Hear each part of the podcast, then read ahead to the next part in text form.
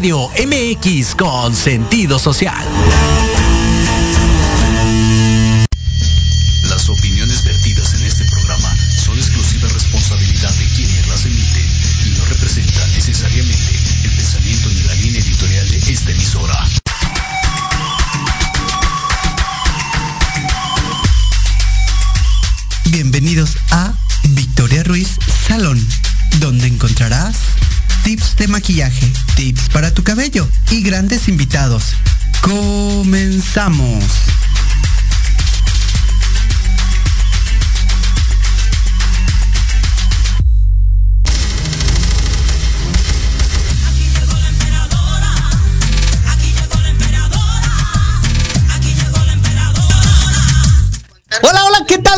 Bienvenidos a Proyecto Radio MX.com. Aquí Victoria Ruiz, ¿cómo están? Muy buenas tardes. Hoy vamos a tener un tema sensacional, la verdad. Les mando un saludo a toda la gente del Congreso, les mando un saludo enorme a toda la gente que está trabajando de verdad el día de hoy. No le mando saludo a los banqueros porque definitivamente los banqueros el día de hoy no trabajaron aquí en la Ciudad de México. Les mando un saludo a toda la gente que de verdad está trabajando y está haciendo algo por la Ciudad de México. Les mando un saludo enorme desde este corazón que si me ven, bueno, se les desmaya el corazón. Señores, un saludo enorme también a toda la gente de TikTok que nos está viendo, al Chavo 21, a Jesús Rivera, a Gabriel, a Simon, a Alexis. Un saludo enorme a toda esa gente que nos está viendo en TikTok. Muchas gracias por vernos y hoy vamos a tener un tema sensacional, de verdad. Va a ser increíble, quédate porque se va a poner bueno, bueno, buenísimo el chisme. Porque hoy vamos a causar controversia y hoy vamos a pelear por uno de los derechos más importantes de los hombres trans. Los hombres trans tienen derechos como todos los seres humanos y eso vamos a pelearlo el día de hoy porque se dan cuenta que siempre pelean por los derechos de la mujer, pelean por los derechos del hombre, pelean por los derechos del homosexual, pelean por los derechos, pero ¿dónde quedan los derechos? De las personas trans y hombres trans. Y hoy de verdad vamos a tocar un tema. Déjenme despido de los de TikTok. Nos vemos chicos. Chao bambinos. Ya una vez despidiéndonos de estas personas que están aquí y vamos a entrar directamente al tema porque la verdad es que nos vamos de lleno. Hoy vamos a tener unos invitados espectaculares, de verdad. Vamos a, a hablar con ellos, los vamos a tener vía Zoom, vamos a hablar de muchos temas eh, realmente relevantes y que le vamos a dar al tema, pues, lo que se merece de alguna manera. Eh, ya ahorita me dice Lupita que ya están todos ahí. Entonces vamos, denme un segundito. Vamos a escucharlos. Hola, hola, ¿quién está por ahí? Muy buenas tardes. ¿Aló? ¿Alexis? ¿Me escuchas por ahí? Hola, hola. Sí, aquí estoy. Amigo mío, ¿cómo estás? Muy buenas tardes, bienvenido a tu casa, Proyecto Radio MX. ¿Cómo estás el día de hoy? Muy bien, muchísimas gracias. Gracias por la invitación y qué gusto estar por aquí, amiga. Muchísimas gracias a ustedes por ahora sí que aceptar esta invitación y vamos a tocar un tema bastante polémico, bastante controversial diría yo, porque mucha gente, para empezar, ¿qué es una persona trans? El que quiera contestarme y ahorita los vamos presentando. Cualquiera que quiera contestarme, Alexis. Pues mira, rápidamente una persona trans es aquella que no es una persona cis, o sea, lo que quiere decir es que una persona cis es una persona que nace y entonces los médicos ven sus genitales y deciden esta persona es hombre o esta persona es mujer. Y entonces eventualmente cuando crece se identifica con ese género que se le asignó al nacer y entonces está alineado. Eso es lo que quiere decir cis, está alineado, ¿no? Una persona trans, por el contrario, eh, los médicos deciden o, o dicen es niño o es niña y eventualmente la persona no se identifica con ese género que se le asignó y entonces se identifica con otro distinto. Entonces trans viene de atravesar. Entonces se atraviesa el género que te asignan en un primer momento al momento de nacer. Eso es una persona trans. Y eso es lo que quería aclarar porque de alguna manera se entiende, porque mucha gente, eh, no está empapada del tema, no sabe lo que nos vamos a referir el día de hoy y por eso eh, pedí que se, se diera la transcripción correcta. No, ahora sí, vamos a presentar al que tenemos al lado tuyo, Alexis. ¿Te podrías presentar, por favor, tu nombre y de dónde eres? Claro que sí, pero primero gracias por la invitación y me da mucho gusto estar aquí con ustedes. Yo soy Sonny Rangel, soy un hombre trans de la Ciudad de México, tengo 29 años y soy servidor público. Servidor público, mira qué interesante. Ahorita vamos a ahorita vamos a tocar ese tema. Servicios como de alguna manera como servidor público, ¿tú crees que sí se le está dando los mismos servicios que se les da a la comunidad como a la comunidad normal, dentro de lo que cabe normal, porque habría que preguntarse qué es normalidad, ¿no? Pues creo que todavía faltan muchas cosas y creo que es de lo que vamos a hablar hoy. Sin embargo, veo que hay mucho trabajo que ya se está haciendo y que hay gente muy comprometida en todos lados, tanto dentro del gobierno como en asociaciones civiles, como en empresas. Creo que vamos dando pasos pequeños pero seguros y aunque falte todavía mucho, ahí vamos. ¿En qué ha fallado el gobierno? En, podría decir que prácticamente todo, porque prácticamente todos los derechos de las personas trans se han visto vulnerados a lo largo del tiempo. Es muy reciente que tengamos acceso a servicios de salud o que podamos acceder a educación sin problemas de discriminación, entre muchas otras cosas básicas para una persona.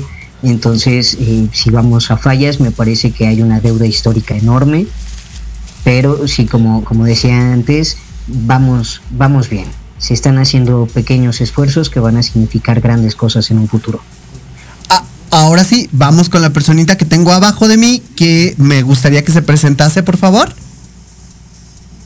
Hola, ¿qué tal? Buenas tardes a todas, todos, todes. Eh, primero que nada, pues muchas gracias por la apertura al espacio, a este espacio. Eh, mi nombre es Aref Azrael, eh, soy psicólogo y, actualmente soy coordinador de Oaxatrans, eh, una organización de trans para trans en la ciudad de Oaxaca.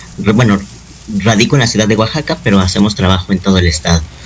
Y es muy bueno aclarar este punto porque la gente confunde eh, la comunidad trans como con la comunidad mushi, ¿cierto o me equivoco? Cierto. ¿Qué diferencia hay? En realidad, eh, es muy buena pregunta esa. Fíjate que eh, hemos tenido como la oportunidad de viajar a, al Istmo. De hecho, esta mañana llegué de un foro por allá. Pero ah, teniendo este contacto con las personas muchas, yo, yo le pregunté si había alguna diferencia y me dijo que no. En realidad las personas muchas son eh, las, las personas trans, pero en zapoteco, en su lengua, ¿no?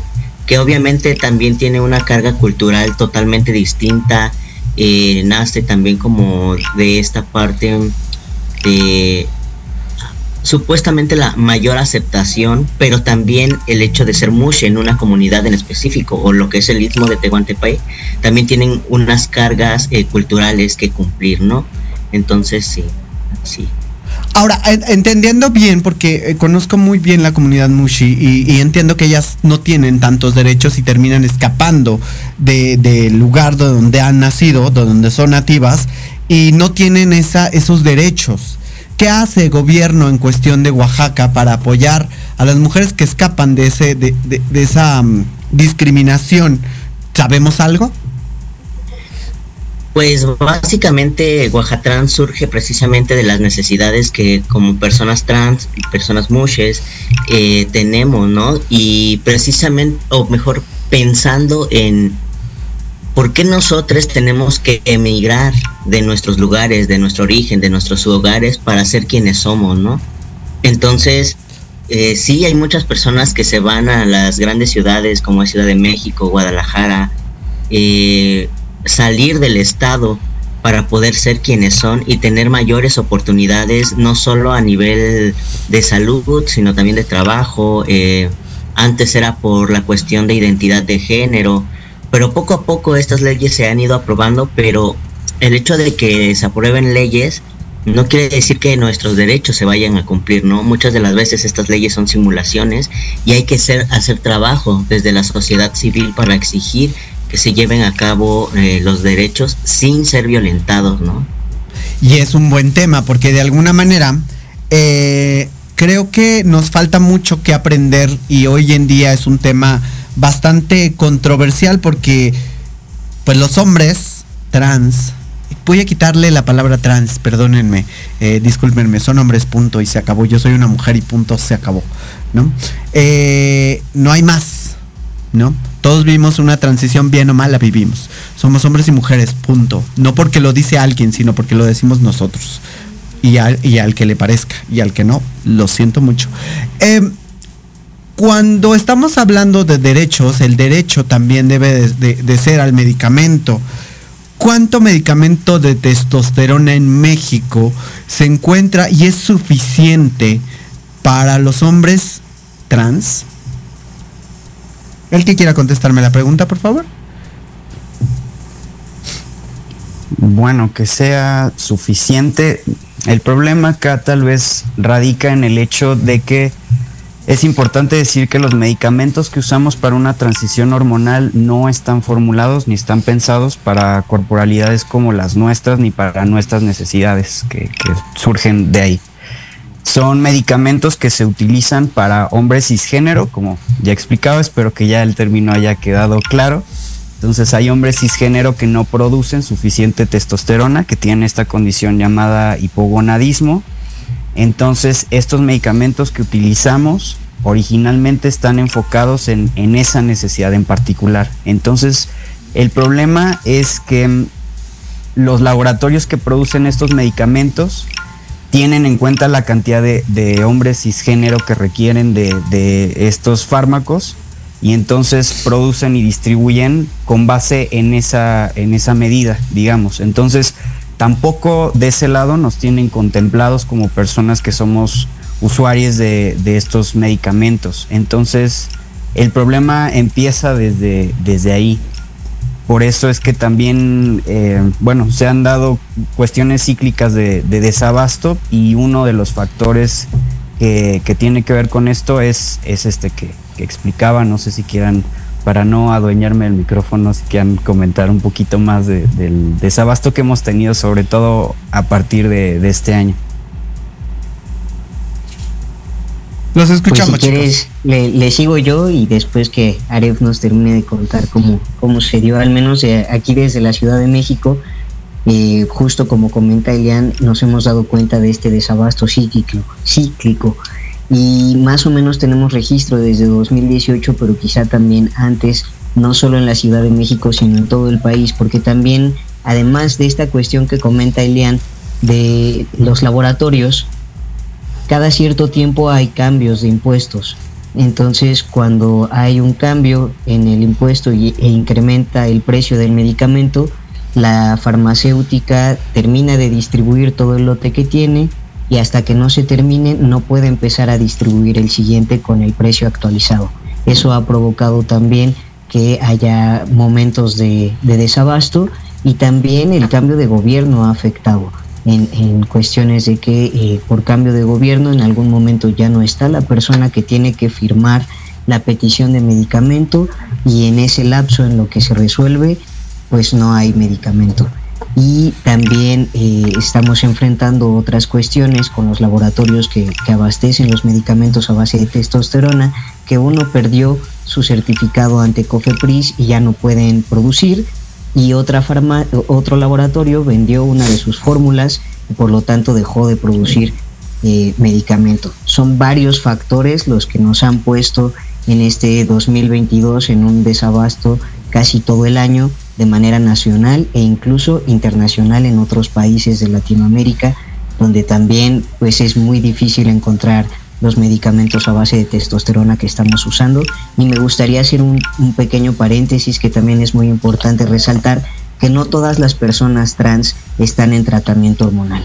Y eso no quiere decir que dejen de ser trans. A veces no lo están porque su economía no lo permite porque su situación familiar o contextual tampoco lo permite, porque en su estado, ciudad o comunidad no haya acceso a este tipo de tratamientos o otra que también es muy importante, que así lo deciden. No todas las personas trans tienen la necesidad de transitar con medicamentos, con hormonas o con cirugías y eso es una, una decisión personal que también es completamente válida y quería hacer ese paréntesis por si hay alguien escuchando que no sepa que quiénes somos las personas trans, que sepa que no todas requerimos medicamentos o cirugías. Sin embargo, quienes sí lo requerimos, en especial transmasculinidades, aquí en México estamos pasando un momento bastante difícil. Ahora, hay una pregunta que se me viene a la mente y yo creo que esto eh, me lo tiene que responder el psicólogo. Eh, ¿Qué tan dañino emocional y psicológicamente puede pasar una persona que está en ese proceso y está con medicamento? Eh, ¿Qué tan dañino puede hacerle en cuestión emocional y mental? Dejar de tomarla. Es que somos dos psicólogos acá. No el, el que quiera. Que haré psicólogo también. El que quiera cualquiera de los dos. Adelante, adelante, adelante.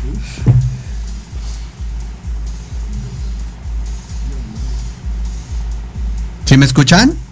Ya nos hicimos bolas. ya. Este.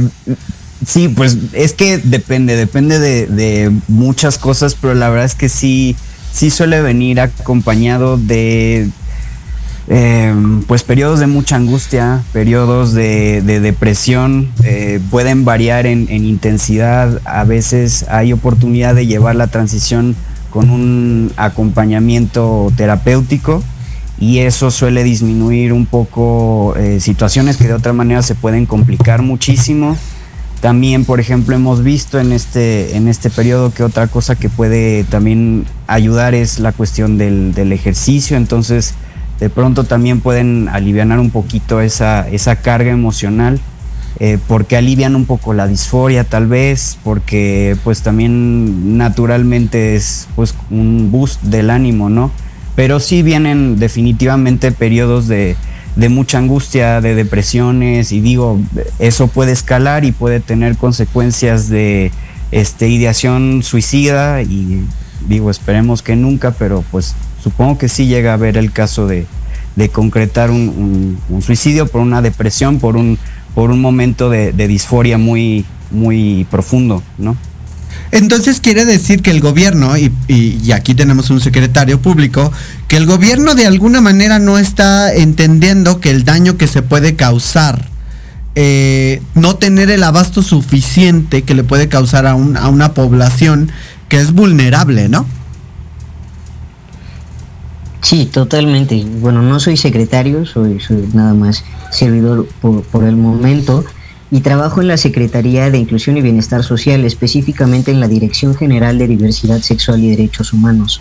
Ha sido un tema que sí he trabajado o tratado de platicar ahí, pero en general, no solo para el gobierno, sino para toda la población, los hombres trans y las transmasculinidades somos completamente invisibles. También nuestras necesidades y eso ha provocado que no tengamos estadísticas o estudios o ningún número que respalde lo que estamos tratando de exigir. No hay una manera por, eh, hasta el momento de comprobar cuántas personas estamos siendo afectadas a nivel nacional con este desabasto y las implicaciones eh, de salud que tiene, no solo lo psicoemocional como estaba comentando Elian, sino también las implicaciones físicas con todo este eh, trabajo que hemos tratado de hacer a lo largo del año, se identificaron tres grupos prioritarios que se ven afectados, que son aquellas personas que, tienen su tratamiento con testosterona, quienes van empezando y, ante este desabasto, ante esta interrupción eh, indefinida, algunos de sus avances pueden retroceder, algunos de sus cambios pueden, pueden llegar a revertirse. Otro grupo son, somos quienes estamos ya por un tiempo de varios años o meses en este tratamiento y entonces la suspensión de manera abrupta puede generar eh, tanto problemas físicos como sobre todo emocionales, como los que ya se describieron. Y otro grupo muy importante son aquellas personas que ya se realizaron una cirugía, como pueden ser la histerectomía, que es el retiro del útero, o la oforectomía, que es que te retiren uno o ambos ovarios, lo que significa que tu cuerpo ya no produce hormonas de manera natural o al menos una gran parte de esas hormonas y el cuerpo depende de las otras hormonas sintéticas para poder realizar todas sus funciones normales, porque sabemos que las hormonas no solo impactan en los cambios físicos que vemos en la transición, sino en funciones básicas que, que afectan a todo nuestro cuerpo.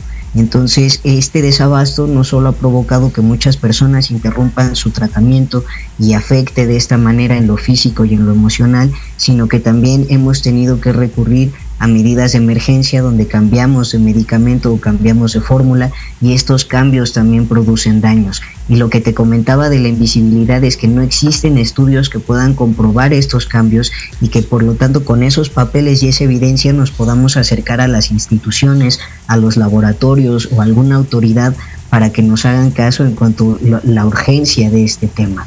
Nos ha costado trabajo hacerlo eh, lo suficientemente visible como lo han sido problemas de desabasto de antirretrovirales o la falta de la vacuna para la, viruela símica.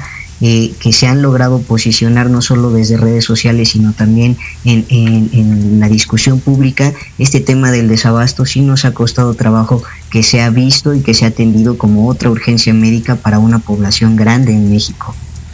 Y es, y es bien importante aclarar, que hay una, ¿cómo podría decirlo? Eh, desinformación. Hay más información sobre mujeres trans que de hombres trans. Hay más eh, igualdad, de alguna manera, vamos a ponerlo así, con mujeres trans y, hay instituciones, está eh, con, Clínica Condesa Iztapalapa, Clínica Condesa Condesa, están otras, otras clínicas que están atendiendo a mujeres eh, trans. La minoría está atendiendo hombres trans. ¿Por qué ese, esa desigualdad? Mm, no, no, sabría explicar eh, exactamente por qué hay esos números. También eh, se sabe que en las tres clínicas nos atendemos hombres trans. También ahí está incluida la unidad de salud integral para personas trans que acaba de cumplir un año. y es en esa última donde se concentra el gran número de hombres trans y transmasculinidades que se atienden. La segunda en número sería la Condesa Condesa y la tercera con una minoría sería Condesa Iztapalapa. A mí me parece que uno de los problemas eh, mayores que tenemos al momento de, cuantificar cuántas personas, mujeres u hombres trans hay o incluso personas no binarias tiene que ver con la falta de información, como bien mencionas, e incluso me atrevería a decir con la falta de representación. Es más fácil ver en novelas, películas, eh, series, mujeres trans que hombres trans. Entonces, si tú no tienes referentes allá afuera, es muy difícil que te puedas identificar. Más difícil si no nos dan una educación sexual integral en ningún lado en ningún lado nos explican en escuela o en medios de comunicación lo que implica la diversidad sexual e identitaria, todas las opciones que hay y todas las variables que existen para vivirse como ser humano. Si no tenemos esa información a la mano, no nos podemos identificar como tal. Entonces, pues no hay personas que puedan llevar una transición si no saben que son personas trans, específicamente hombres trans. Creo yo que esa es una de las principales razones por las que hay más mujeres trans en tratamiento hormonal que, hombres trans y esto ha cambiado significativamente en, los últimos cinco años. De, los últimos cinco años para acá, en especial desde la pandemia, hay cada vez más información sobre hombres trans, entonces está la oportunidad de que cada vez más personas se identifiquen como tal y las mismas clínicas lo han, se han dado cuenta con la cantidad de personas que se acercan para pedir este tratamiento hormonal, lo que hace aún más urgente este tema del desabasto, porque va en aumento la cantidad de transmasculinidades que se acercan a las clínicas a solicitar este tipo de servicio y no hay medicamento disponible. Entonces, eh, pues creo haber contestado la pregunta más o menos. Seguramente hay otros factores, pero vamos a dejarlo así. Pero, de alguna manera, ¿cómo lo vive Oaxaca? Justo, eh, pues de hecho, a raíz de esto del desabasto y, y no es la primera vez que ocurre que he tenido que salir de mi estado para muchas cosas, entre ellas hablando de, los procesos de transición y hablando de mi experiencia personal, ¿no? Yo supe que existían los hombres trans, que yo me podía identificar con una trans, como una persona transmasculina yendo a otro lado, ¿no? En, específicamente Ciudad de México. Y para conocer precisamente qué estaba pasando con el desabasto, fue una situación similar que yo me encontré con Sony, con Nathan y otros eh, amigos en un evento y fue que empezamos a platicar. Aquí en Oaxaca se sabía que, eh, o mejor dicho, estábamos viviendo el desabasto, pero no teníamos más información, el por qué ni cuándo lo iban a, se iba a reanudar. Entonces, creo que el hablar de, de, las masculinidades también tiene mucho que ver desde dónde, desde qué territorios lo estamos haciendo, ¿no? Porque no todos lo vivimos igual, pero, pero sí todos padecemos de la falta de visibilidad y, y, que no se cumplen nuestros derechos, ¿no? Entonces, ahora que hemos estado más, eh, eh, mejor dicho, en comunicación, pues la información fluye, pero es a través de nosotros y por nosotros, quienes lo estamos viviendo, es como llega esa información. Aquí para nada se, se sabe o, he escuchado de otros, de, de, otros compis que sepan qué está pasando con Bayer, qué ha pasado con esta distribución, entonces, la información que aquí nos llega, o mejor dicho, o no nos llega, ¿no? Entonces, creo que eh, sí ha sido de vital importancia esta red que estamos formando, que no solo incluye Ciudad de México, sino otros estados, otros estados y del norte y, y del sur, o sea, y hemos como compaginado información de que necesitamos estas leyes, digo estas redes, ¿no? para poder estar informados y exigir nuestros derechos que se nos han visto negados desde siempre. Fíjate qué interesante lo que comentas, porque si en el DF hay desabasto, no quiero pensar qué desabasto tan grande puede haber en otros estados. Qué terrible de alguna manera. Y la falta de información, porque ni siquiera como bien lo mencionas tú, no hay información.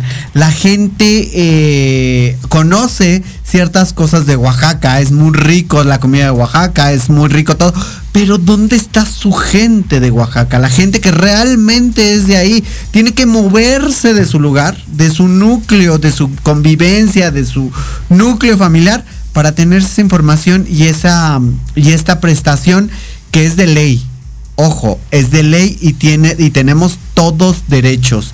Eh, ¿Cómo de alguna manera se fomenta que se haya más información en los colegios para los niños? Una cosa es su sexualidad y otra cosa es su género. ¿Cómo se maneja en, en esos, en esos colegios en pequeñas comunidades? ¿Quién quiera contestarme, por favor?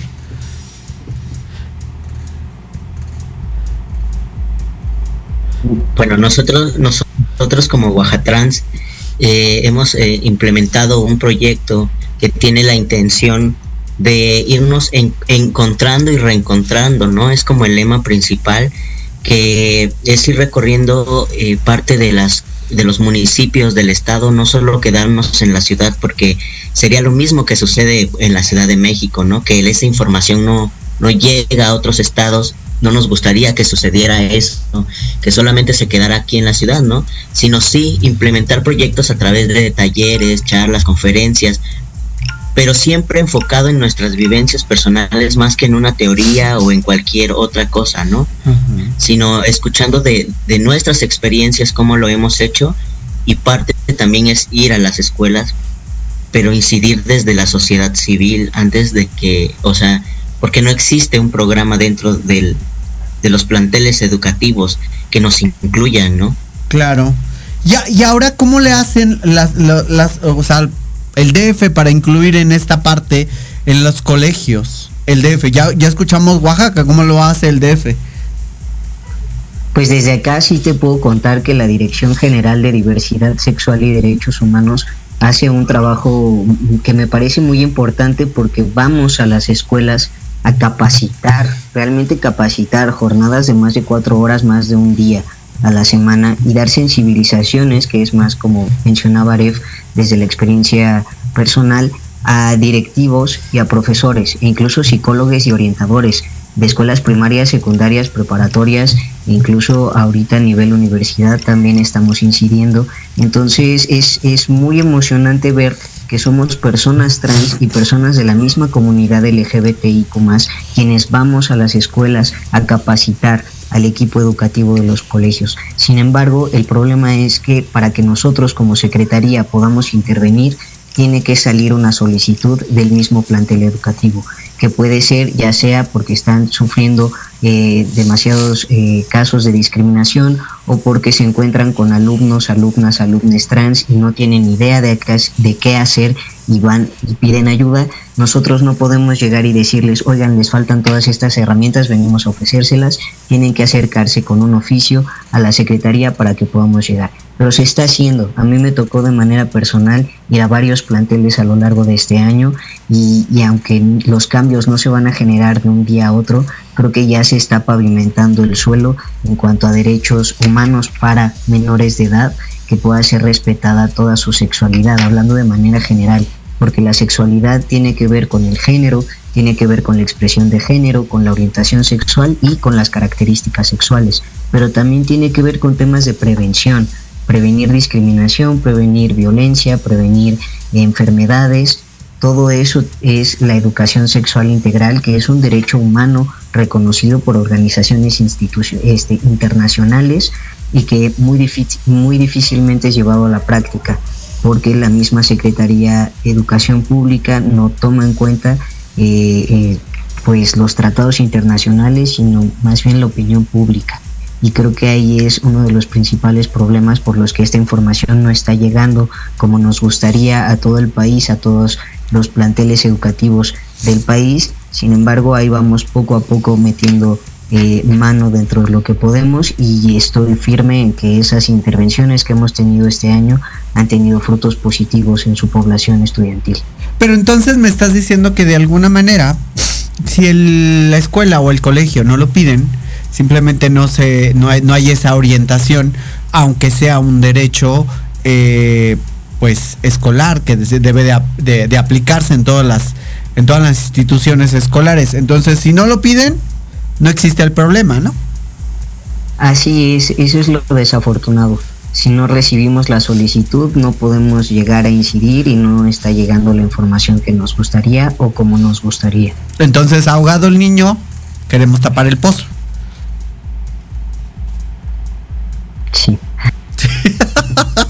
Soy muy ruda a veces en cuestiones de eso, pero perdón, digo, eh, queremos tapar muchas cosas con el, con el dedo y el sol no se tapa con un dedo, señores. Y esto ya es educación, y es educación sexual, ¿no? Y orientación sexual.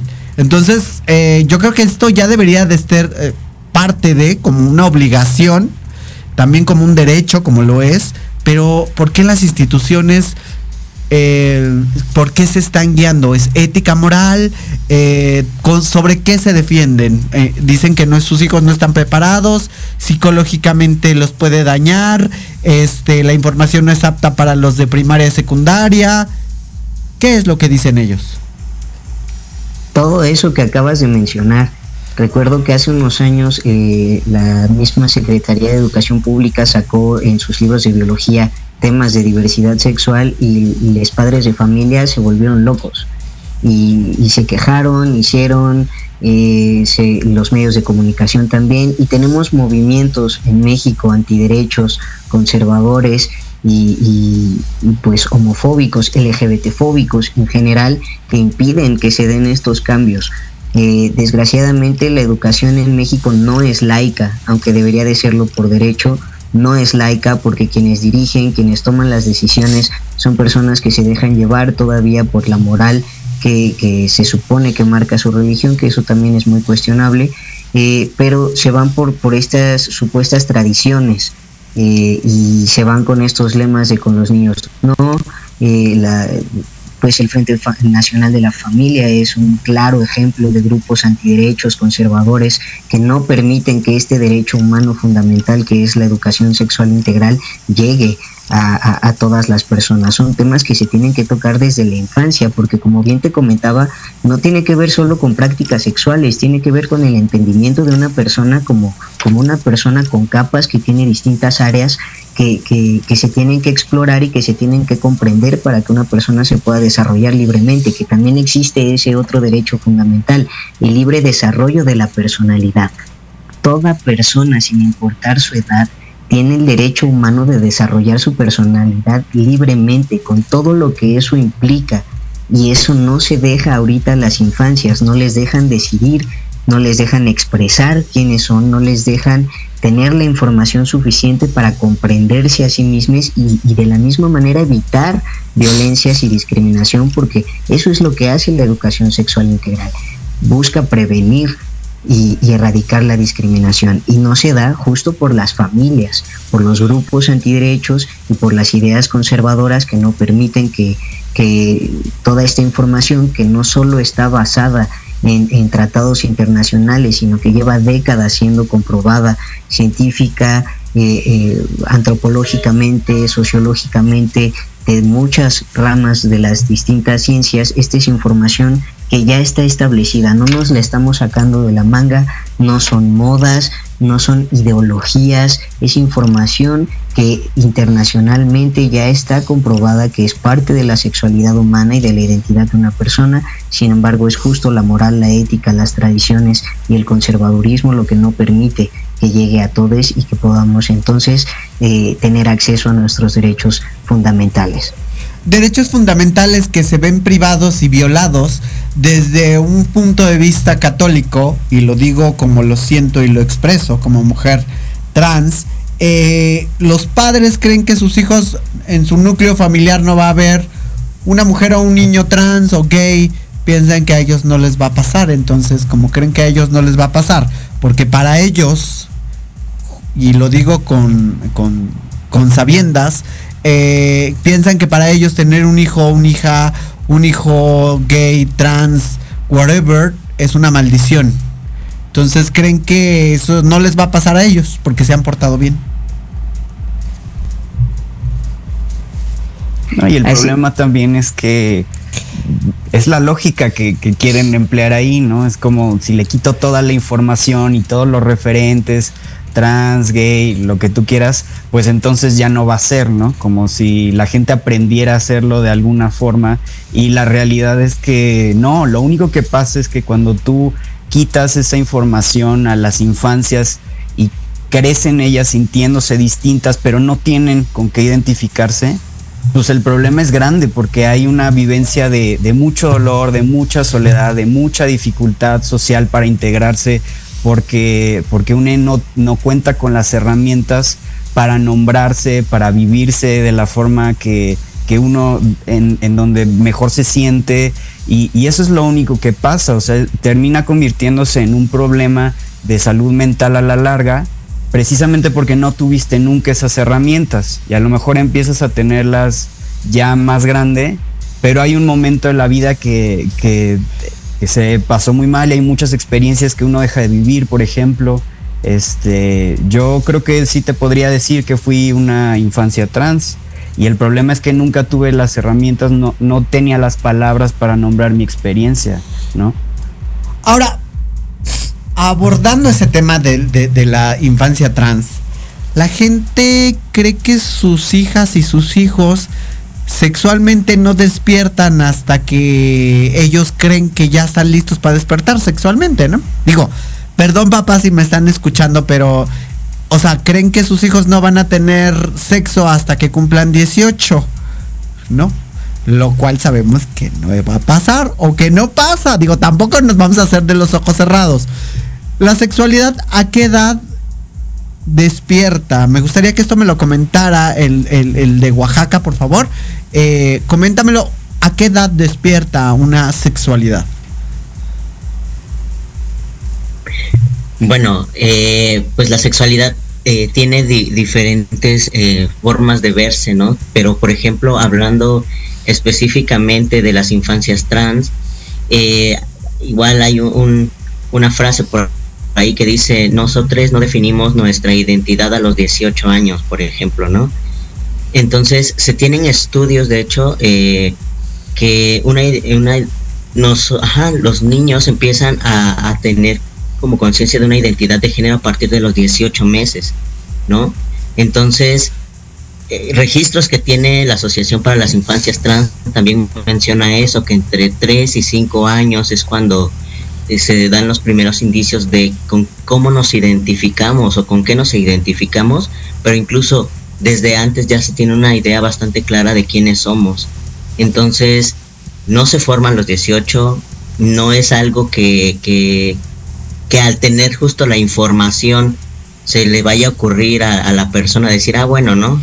O sea, como, como eh, esto que se ha dicho muchas veces que es moda, ¿no? O sea, creo que tampoco toman en cuenta, o, o mejor dicho, hablemos de las violencias que las personas trans tenemos, ¿no? De lo que vivimos día a día, que es estar en una resistencia permanente, tratando de habitar un mundo, un sistema que no está hecho para nosotros, ¿no? Nosotras, nosotres, ¿no? Sino vamos en contra en el sentido de lo que ya está establecido y, y en este mismo sistema es lo que está bien, ¿no? Y como nuestras vivencias se salen de lo correcto, pues vivimos violencias todos los días, ¿no? Entonces, si fuera por moda, yo me preguntaría, ¿nos gustaría vivir en violencia? Pues creo que no. o sea, como que solo hablan a la ligera y creo que también desde el privilegio de ser personas cis, ¿no? De que no encuentran esas dificultades porque pues sí el mundo está hecho para para lo correcto entre comillas, ¿no? Ay, Alexis, ¿tienes algo que anexar? Veo ahí que traes ganas de anexar algo, amigo mío. No, pues básicamente eso. O sea, los problemas que, que eso conlleva es que justo esta invisibilidad contra la que estamos peleando, ¿no? Tan duro. Eh, y esto lleva a problemas, por ejemplo, en la legislación, pues dejan de vernos en muchos, en muchos, este, en muchos sentidos, no, no hay legislaciones, no hay capacitación en empresas, en los lugares que, se supone que deberían eh, proveernos de servicios de salud, este, en el ámbito educativo, tampoco hay. Eh, justo, fíjate, eh, hablaba el sábado hubo una reunión, se está formando una red de transmasculinidades a nivel regional, Latinoamérica, porque lo vimos súper necesario por, por muchas cuestiones. Y, justo pues puedes ver el impacto en, en diferentes ámbitos, en, en, diferentes lugares, ¿no? Va, por ejemplo, desde el hecho, me tocó escuchar que, que me parece que en Bolivia las personas trans no tienen derecho a casarse, no pueden formar una familia, no pueden, no tienen derecho de adoptar, tampoco tienen derecho a participar en la vida política de su país. Y esto no es algo que se pueda arreglar directamente en el país. O sea, ya es una legislación que pasó, digamos, y ya en el país ya no se puede cambiar. Tienen que, este, tienen que apelar en, cortes internacionales para que esto se revierta, ¿no? Entonces sí se les cobran impuestos, por supuesto, pero no tienen derecho a todo esto que, te comento que son como las cuestiones de derechos humanos más básicas, ¿no? Entonces, el problema de la invisibilización desde, desde el, el, que se nos prohíba como, como infancias tener acceso a información de quiénes somos, de, de, de tener referentes, llega a impactar hasta estos lugares y la verdad es que creo que pocas veces pensamos o, reflexionamos en, en, el impacto y como en la bola de nieve que se va haciendo, ¿no?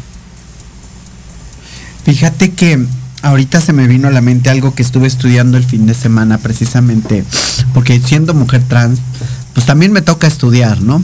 Eh, me toca estudiar sobre todo un tema y este tema me llevó a estadísticas y la marcha del orgullo LGTBQ más X, XY, whatever, eh, marca las estadísticas que hay más, el 70% de los que eh, van a las marchas son homosexuales, el 20%, eh, se podría decir el 20% más o menos, son mujeres trans, y un 10%, y estoy hablando de, estadísticas que saqué precisamente ahorita, ¿eh? ¿eh? el 10% son hombres trans que se manifiestan ahí. ¿Qué se piensa al respecto de eso? O sea, ¿cómo lo ven? Es, una estadística muy enfocable a que la marcha no está peleando por todos los derechos, solamente pelea por los derechos de las comunidades más grandes, que se cree que son más grandes, pero la realidad es que hombres trans hay muchos. Solamente no están tan visibilizados como las mujeres trans porque de alguna manera la prostitución, y lo digo así tal cual, eh, la prostitución está eh, pensada que las mujeres trans somos dedicadas a la prostitución y los hombres trans no entran en la prostitución. Entonces, como no entran en la prostitución, pues quedan a un ladito, ¿no? ¿Cómo se maneja esas cuestiones en cuestión de que tenemos derechos también y los hombres trans tienen ese derecho a manifestarse? A mí ahí sí me gustaría aclarar que una cosa muy distinta es la prostitución y otra cosa es el trabajo sexual. El trabajo sexual es autónomo y es digno, la prostitución son prácticas violentas, entonces esa es una enorme diferencia. Si vamos a hablar de las comunidades trans, me parece que dignificar el trabajo sexual nombrándolo desde ahí es muy importante. Y sí hay hombres trans y personas no binarias que ejercen el trabajo sexual y también sería importante mencionar que también muchos hombres trans se identifican como homosexuales. Hay muchos hombres trans que son gays. Entonces, hablando de esa estadística, más bien ese 70% es de hombres cisgénero gays que habría que nombrarlos así tal cual para entender cómo sus intersecciones los ponen en un momento de eh, privilegio, en una situación de privilegio comparado con el resto de la comunidad, porque en esas estadísticas ni siquiera se nombran las personas intersexuales o bisexuales que también participan en la marcha y que también son parte de, nuestra comunidad, eh, las mujeres lesbianas, que también hay mujeres trans lesbianas y las mujeres cis lesbianas tienen otras vivencias que compartimos a veces entre transmasculinidades y, y pues es que las intersecciones hacen que, que, tengamos cierta posición ante la sociedad y que tengamos también, de eso depende el acceso a nuestros derechos. El hecho de que en el comité de organización de las, de las distintas marchas en todo el país casi nunca hay hombres trans desde quienes dirigen, desde quienes toman las decisiones, no hay hombres trans ahí. Aquí en la Ciudad de México no hay hombres trans en el comité que organiza la marcha. En, los eventos del final, cuando llegas al Zócalo y hay música y todo eso, no hay hombres trans. Eh, y no se nos invita a participar en esos espacios, no nos abren la puerta. Si no nos abren la puerta no podemos ayudar a que haya más visibilidad. Sin embargo, también se ha visto que cada vez hay más participación nuestra en estas marchas. Esta última que fui en, este año 2022, la cantidad de hombres trans que vi fue sumamente mayor a la que vi antes de la pandemia en 2019. Entonces, aunque pues hay poca visibilidad y hay poca participación, sí ha habido un, aumento significativo. Sí vemos cada vez más transmasculinidades visibles en medios de comunicación eh, en, los activismos y, en estos eventos donde buscamos eh, juntarnos, eh, quizá no de manera visible o pública, pero también nos, nos tratamos de juntar y, y, de platicar entre nosotros, cada vez hay más participación, solo que sí nos hace falta el resto de, las letras del acrónimo nos hagan espacio en esos, eh, en esos lugares de decisión. Muchas veces no solo depende de los hombres cis gay, también muchas veces depende de las mujeres trans, quienes en nuestros mismos eventos de personas trans no nos dan la palabra y no hablan de nosotros. He ido a un sinfín de eventos que tratan de hablar de derechos de personas trans o de, de salud para personas trans y la conversación solo es de mujeres trans y solo hay mujeres trans hablando y solo hay mujeres trans organizando y solo se habla de, mujeres trans y se deja a un lado a las transmasculinidades y a las personas no binarias. Entonces no solo es un problema de hombres cis gays, también tiene que ver con otras eh, personas de nuestras poblaciones quienes no nos dan la palabra y no nos dejan participar en los espacios de discusión.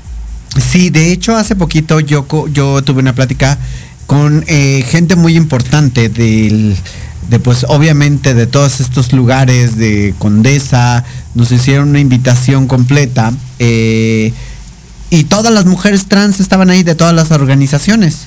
Esperaba yo ver eh, un hombre trans en ese momento y sí les hice el comentario de por qué de alguna manera no está invitados eh, hombres trans, ¿no? Porque los hombres trans también se enferman, porque los hombres trans también tienen necesidades, porque los hombres trans también necesitan trabajo.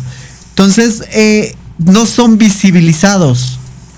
Y hoy en día tenemos esa oportunidad de visibilizar a estos eh, grandes seres humanos que luchan todos los días. Y ahorita vamos a regresar con un tema de verdad fuerte porque creen em, que de alguna manera los hombres trans, por parecer hombres, no son eh, discriminados o no sufren agresión. Y les puedo garantizar que así lo sufren. Y hay estadísticas que se marcan que dicen que sí hay más agresión en esa parte y ellos a dónde incurren, a dónde van, porque de alguna manera no, no tienen esa, esa visibilidad. Vamos a un corte comercial. No le cambien aquí, cabina ya me está diciendo que tenemos que ir a, corte comercial. Ahorita regresamos. No le cambien porque esto se va a poner bueno. Porque vamos a hablar sobre todo de la agresión, ¿no? A veces agresión no verbal, agresión física a veces o agresión laboral. Ahorita regresamos en un momento más. No le cambie, se opone. Bueno.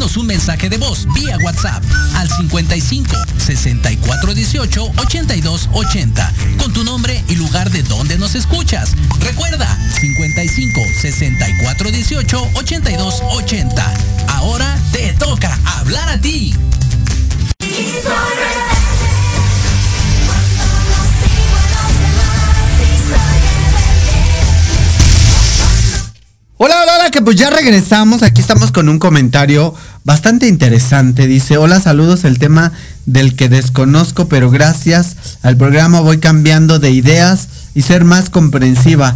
Todos somos seres humanos. Mm, comprensiva, ok. Ok, aquí eh, obviamente en WhatsApp me llegó un mensaje. ¿Cómo puedo ayudar a mi hija o a mi hijo? ¿Cómo se les dice o cómo se les trata? ahorita que nos contesten esa, esa, esa pregunta. yo, yo de verdad a veces es, como mujer trans es más fácil contestarlo, ¿no? Pero como niño trans se viven otras experiencias de vida y se tienen otras otras situaciones de vida y a veces esas situaciones de vida son bien duras, bien duras. Y como niños, ¿cuál es eh, la mayor discriminación que se siente eh, en cuestión escolar que se vive en Oaxaca? Me gustaría que me contestara, por favor. No sé si me escuchó. Sí, sí, sí, escuché, gracias. Ah. Es que, eh, em, pues en el contexto, yo creo que es la no, el no respeto a nuestra identidad, ¿no? Y muchas de las veces tiene que ver también eh, no llevar un tratamiento farma, hormonal quizá y, y en ese momento no... Bueno, es que básicamente es, todo se, se, se delimita a lo que vemos en primera instancia y asumimos cosas que en realidad no son, ¿no? Tal cual. ¿no? Hay personas trans que se identifican con el pronombre él y tienen un nombre elegido. Sin embargo, con lo primero que vemos es que asumimos otras cosas, ¿no? Esa es una de, las tantas discriminaciones también que, que, vivimos. Em, por ejemplo, en, mi, en mi vivir y así ha sido como ataques que ha habido a mi persona de grupos eh, feministas conservadores, ¿no? Porque yo soy una traición y porque yo decidí llevar este tratamiento hormonal y entonces para esas visiones súper, em, pues, trans excluyentes, eh, soy un hombre más, ¿no? Un hombre con esta visión de agresor y demás. Yo diría en eso, eh, a, esos ataques y a esas personas, ¿no? Que no todas las masculinidades tenemos, eh, digamos, eh, ¿cómo le llaman? Impunidad, ni tampoco todas las transmasculinidades, digo, ni todas las masculinidades tienen privilegios, ¿no? Entonces, a mí sí me ha tocado mucho estos ataques, al menos aquí en la ciudad, sí, una persecución eh, a mi persona, ¿no? De difamarme, de, de inventar cosas, falsear mis dichos, incluso atreverse de, de- a meterse con mis espacios laborales para ir a inventar cosas de mí, pero desde esta visión que ya soy un hombre y como tal un hombre eh, agresivo, como que nos conceptualizan la masculinidad y no, no dan pie a los procesos de, de masculinidades que nosotros estamos eh, propiciando, ¿no? Que son otras masculinidades y otras vivencias que no se apegan para nada a, lo- a, las personas cisgénero, ¿no? Hombres cisgénero específicamente. Ahora, de alguna manera, eh, a, a sabiendas que van a ser discriminados como todos, eh, porque todos sufrimos discriminación y bullying en el colegio, ¿no? Y obviamente, pues el gobierno no está permitiendo porque cree que el problema no existe, lo acaba de mencionar eh, hace un rato, eh, cree que no existe, entonces como no existe, pues no, no hay que educarlos o no hay que dar una educación básica de eso, ¿no? De identidad de género. Ya no hablemos de sexualidad, porque de alguna manera hablar de sexualidad es hablar del demonio, que para qué voy a instigar a mi hija, a mi hijo, a mi hija, a que busque su propia sexualidad como identidad de género, que son dos cosas totalmente diferentes, ¿no? Hace ratito nos estaba comentando aquí eh, este niño que de alguna manera son diferentes. Identidad de género y sexualidad son totalmente diferentes. ¿Cómo se catalogan o cómo se manejan o cómo se etiquetan?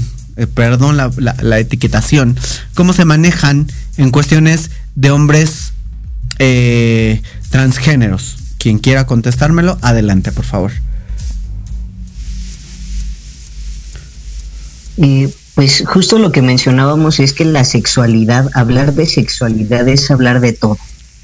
Y, dentro de ese todo tenemos la identidad de género, que es la contestar la pregunta quién soy, así de básico, quién soy y quién quiero ser en el mundo, de acuerdo a las categorías que tengo disponibles. Aquí tenemos disponibles hombre, mujer y personas no binarias, hablando de identidad de género.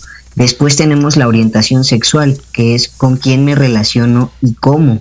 No solo hacia quién siento atracción, sino qué distintas maneras de relacionarme tengo, si siento atracción sexual o no, si solo es afectiva, si, eh, y, porque una atracción incluye lo intelectual, lo afectivo, lo emocional y lo físico. Cuando nos gusta una persona, nos gusta la persona completa no solo su cuerpo, no solo su físico, sino su manera de hablar, su manera de expresarse. Y esa manera de expresarse es la expresión de género, que es algo completamente distinto también, que tiene que ver tal cual con la imagen. ¿Cómo proyecto yo con mi imagen quién soy? Desde el corte de cabello, la ropa, las uñas, los colores, todo eso es lo que nosotros tratamos de usar para expresar quiénes somos a través de la expresión de género que es completamente distinta a la orientación y a la identidad. Y después tenemos las características sexuales, que son aquellas con las que nos clasifican físicamente y todo esto recordando lo básico que es que somos mamíferos, los seres humanos somos animales, somos mamíferos y, tomando eso en cuenta nuestras clasificaciones en cuanto a características sexuales son hembra, macho y personas intersexuales, que también son personas de las que poco se habla y que pueden llegar a ser parte o no de la comunidad trans y esto si son parte o no pues depende de su identificación. Estas son las cuatro áreas que conforman la sexualidad humana eh, hasta donde la entendemos y que son completamente independientes. Lo que mencionábamos, puede haber un hombre trans que sea gay y cuya expresión de género sea, por decir algo, andrógina, que ni sea masculina ni sea femenina o, combine ambas. Eso es posible también y, sus características sexuales, pues al ser un hombre trans, son de hembra. Entonces tenemos ya una combinación que si, seguramente mucha gente, si nos está escuchando, piensa que, que son demasiadas etiquetas y que son demasiados términos y es muy complejo. Y la realidad es que las personas somos complejas. No podemos simplificar algo que tiene tantas capas. Lo podemos tratar de explicar y lo podemos tratar de aterrizar, pero la realidad es que necesitamos mecanismos complejos para poder entender y profundizar la complejidad que es el ser humano. Entonces, hablar de sexualidad es hablar de todo lo que tiene que ver con eh, nuestra identidad, nuestra orientación, nuestra expresión y nuestras características sexuales. Alexis, ¿cómo se apoya a un joven o a un niño trans? ¿Qué, ¿Cuál sería el consejo que se le daría a unos padres con un niño trans? Pues generalmente yo pensaría que como no es un tema em, o es un tema en el que muchas veces falta mucha información en la gente, yo creo que el consejo que yo les daría sería acercarse a, un, un terapeuta que tenga información y que pueda orientarles sobre el proceso a llevar a cabo, ¿no? Eh, lo que pueden hacer o, cambiar desde su cotidianidad, en su casa, en su trato, a lo mejor el, por ejemplo, podrían empezar cambiando el nombre si la infancia em, saca algún nombre con el que se identifica, que le gusta usar, pues empezar a usarlo, empezar a usar los pronombres que, con los que se identifica y que le gustan más. a lo mejor darle oportunidad de, de cambiar su vestimenta, de poder jugar a lo que se le antoje, ¿no? Esto eh, dentro de un proceso llevado de la mano de, un, una, un terapeuta que pueda orientarles. Posteriormente también creo que son de mucha utilidad los grupos de pares. Ahí, afortunadamente ya existen muchos grupos de pares para padres, este, madres y padres de, de, personas trans, donde pueden compartir sus experiencias, donde pueden escuchar otras vivencias de gente que a lo mejor ya tiene más tiempo conociendo la identidad de, de género, la orientación de su hija, hijo, hija, y, y, tal vez esas serían las, las mejores formas de, de aproximarse a este tema desde desde el tener un, un, un EIGE eh, trans o, incluso, bueno, en general de la, de la comunidad LGBT, ¿no? Sí, hay muchos temas y, creo que voy a tocar uno de los temas más, más difíciles y controversiales, porque el lenguaje inclusivo, mucha gente ha, ha dicho que el lenguaje inclusivo no es el pronombre que nosotros estamos utilizando, el lenguaje inclusivo, podría ser el braille, podría ser el de señas, podría ser, pero el lenguaje inclusivo no es lo usar los pronombres. ¿Cuál es la idea que ustedes tienen de usar estos pronombres?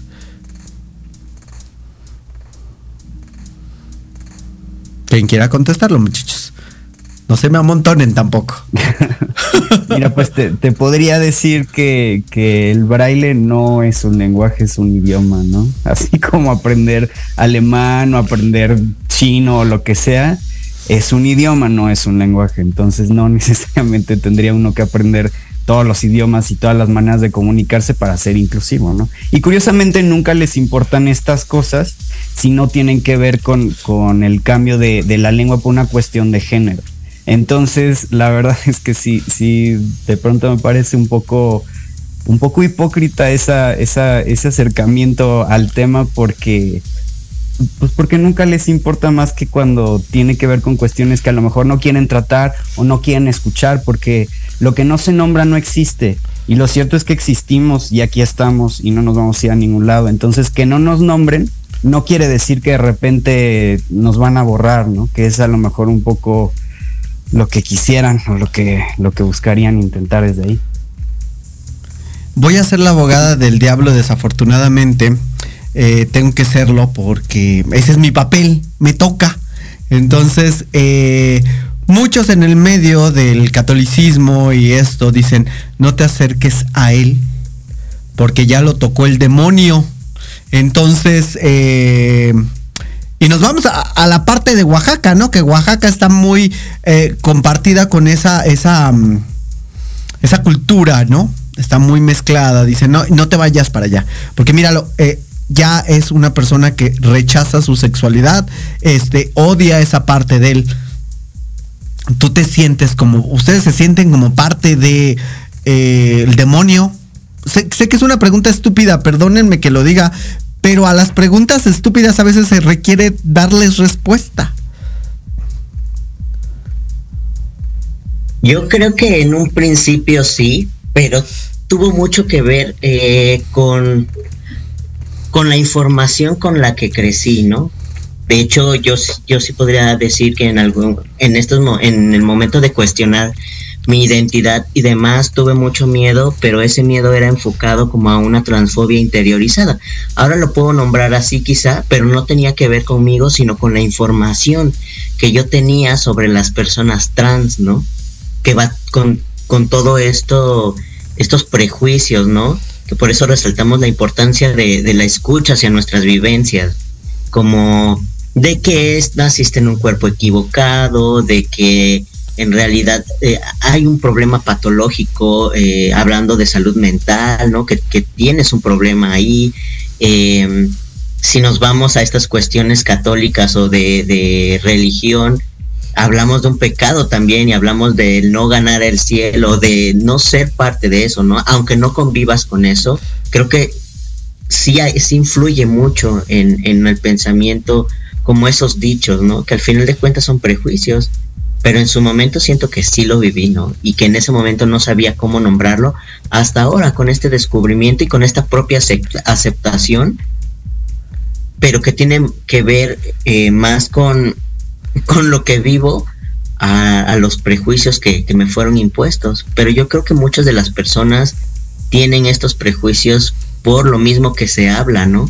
O las representaciones que hay de nuestras vivencias, por ejemplo, en los medios de comunicación que, nada tiene que ver con nuestras vivencias, pero que también parten desde ahí, ¿no?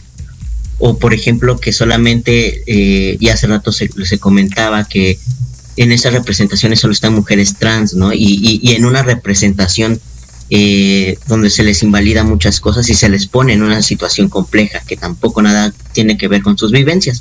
Al final de cuentas, la descripción que hacen de nosotros lo hacen personas cis, y de nuevo es una visión desde lo que nos viven, ¿no?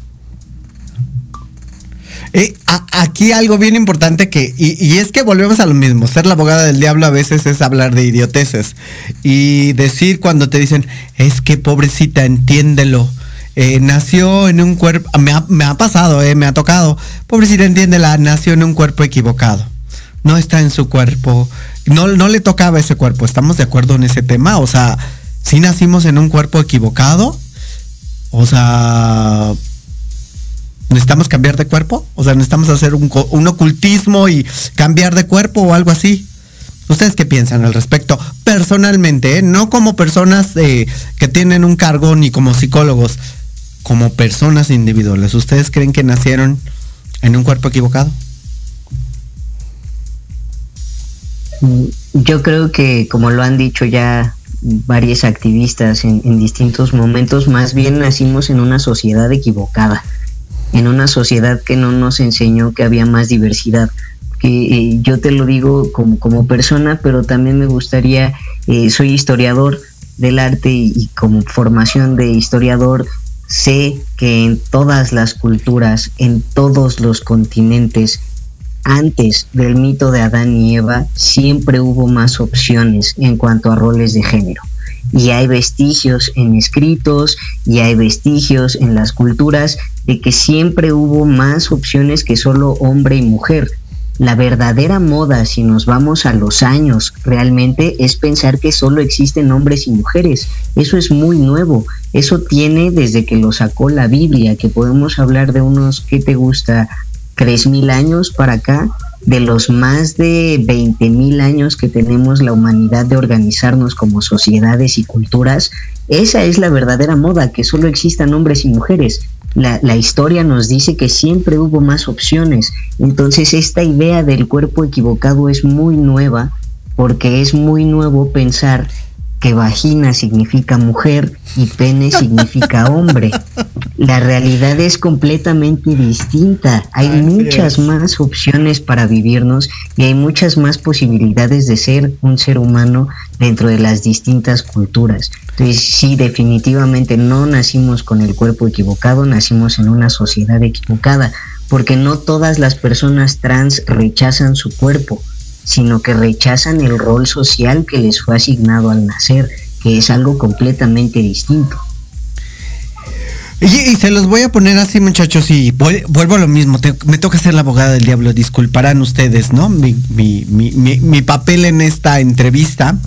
Ustedes pueden hablar porque no son padres ni son madres de familia. Entonces no pueden hablar desde ese punto de vista, no pueden dar un punto de vista porque ustedes no tienen eh, encima la educación de un hijo o una hija, un hije. Entonces no pueden hablar y decir que ustedes van a criar hijos con ética moral, ética eh, católica, porque hay diferentes éticas, este, y, y, ustedes no saben lo que es tener un hijo como, como lo que tenemos nosotros ¿Están de acuerdo con eso? Alexis. Pues sí, efectivamente no, no, no soy padre, entonces no, a lo mejor no tengo acceso a, la experiencia completa, pero sí tengo infancias.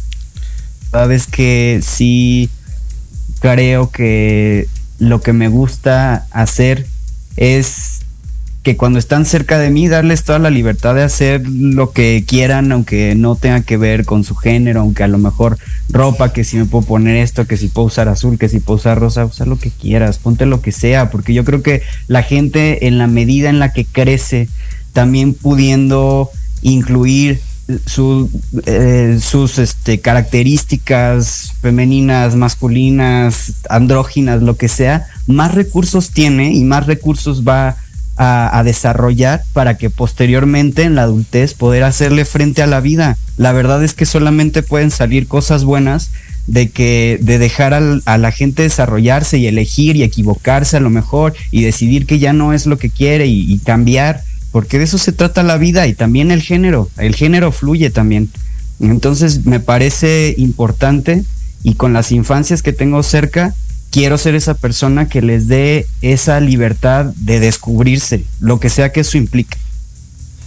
En cuestión de, gobierno, aquí de alguna manera nos están diciendo, y, lo vengo porque lo vengo acarreando el tema y jalándolo a este, eh, el gobierno nos dice, bueno, pues no existe el tema, entonces si la escuela no lo pide, pues no existe el tema porque no hay discriminación en las escuelas. Entonces, ¿qué te voy, ¿por qué te voy a dar algo que no necesita tu colegio?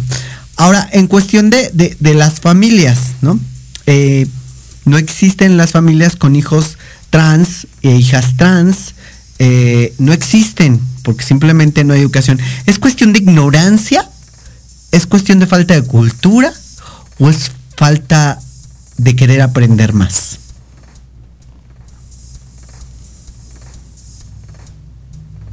Quien quiera, muchachos. Yo creo, yo creo que cada familia es distinta también. En mi caso personal, por ejemplo, tanto mi mamá como mi papá en sus adolescencias tuvieron contacto con personas de la comunidad LGBT y cuando yo estaba creciendo y justo lo que comentaba Aref, que la identidad de una persona uno se hace consciente entre los 18 meses, los 3 años o los 5 años, yo ya era consciente desde muy pequeño que era un niño, no una niña, a pesar de que me decían lo contrario, solo que no tenía la información para poder decirle a mis papás lo que yo sentía o cómo lo sentía exactamente. Y aunque ellos también lo notaban, tampoco tenían la información suficiente para poder nombrar que yo era una infancia trans, que yo era un niño trans desde muy joven y podía mandar señales que ellos no supieron interpretar con el vocabulario que ahora tenemos. Entonces, al menos en mi caso particular, no fue que no hubiera aceptación o que hubiera un, eh, rechazo, sino que no había la información suficiente para poderle poner palabras a lo que yo sentía y a quien yo era. Y hasta que no lo pude nombrar a mis 23 años, no pudimos entender que todo lo que había vivido de pequeño pues justo coincidía con la experiencia de una persona trans. Y desde el momento en el que yo lo pude poner en palabras se me dio todo el amor, todo el apoyo y toda la orientación que yo necesitaba para poder desarrollarme como ahora lo hago a mis casi 30 años de manera tan, tan libre y, lo confieso, tan feliz, porque no fue una cuestión de que mi familia no quisiera, sino que no tenía las herramientas y no tenía la información. Entonces sí creo que hay familias por ahí que podrían abrirle los brazos a una persona trans eh, eh, dentro de su núcleo si tuvieran la suficiente información. Pero también existen otras familias cuya eh, pues moral o la carga religiosa les, les obstaculiza el, poder aceptar. Y, no digo de todas las familias, porque también hay familias muy religiosas que desde sus principios básicos, que es el amar al prójimo tanto como a ti mismo, que es la compasión, que es la bondad, hay familias religiosas que sí aceptan y abrazan a sus, a sus infancias, adolescencias e integrantes LGBTIQ más, hablando de toda la diversidad. Creo que tiene que ver más con las cuestiones personales y, con los valores y las creencias eh, muy, muy personales que, que, generalizar a todas las familias mexicanas. Y lo mismo me atrevería a decir con las personas que nos dedicamos a, o que trabajamos en secretarías de gobierno. No todas las personas servidoras públicas están cerradas a tocar estos temas o a trabajar en estos temas. A mí me toca ver desde adentro que cada vez hay más gente comprometida que trata de hacer proyectos, que trata de cambiar las políticas públicas y que trata de hacer que el juego cambie para que tengamos todas y todos la información que necesitamos para ejercer nuestros derechos humanos o tener acceso a ellos. Y la pregunta sería la más viable en estos casos. Eh, ¿Nos interesa hacer ese tipo de cambios? ¿A la sociedad le interesa hacer ese tipo de cambios?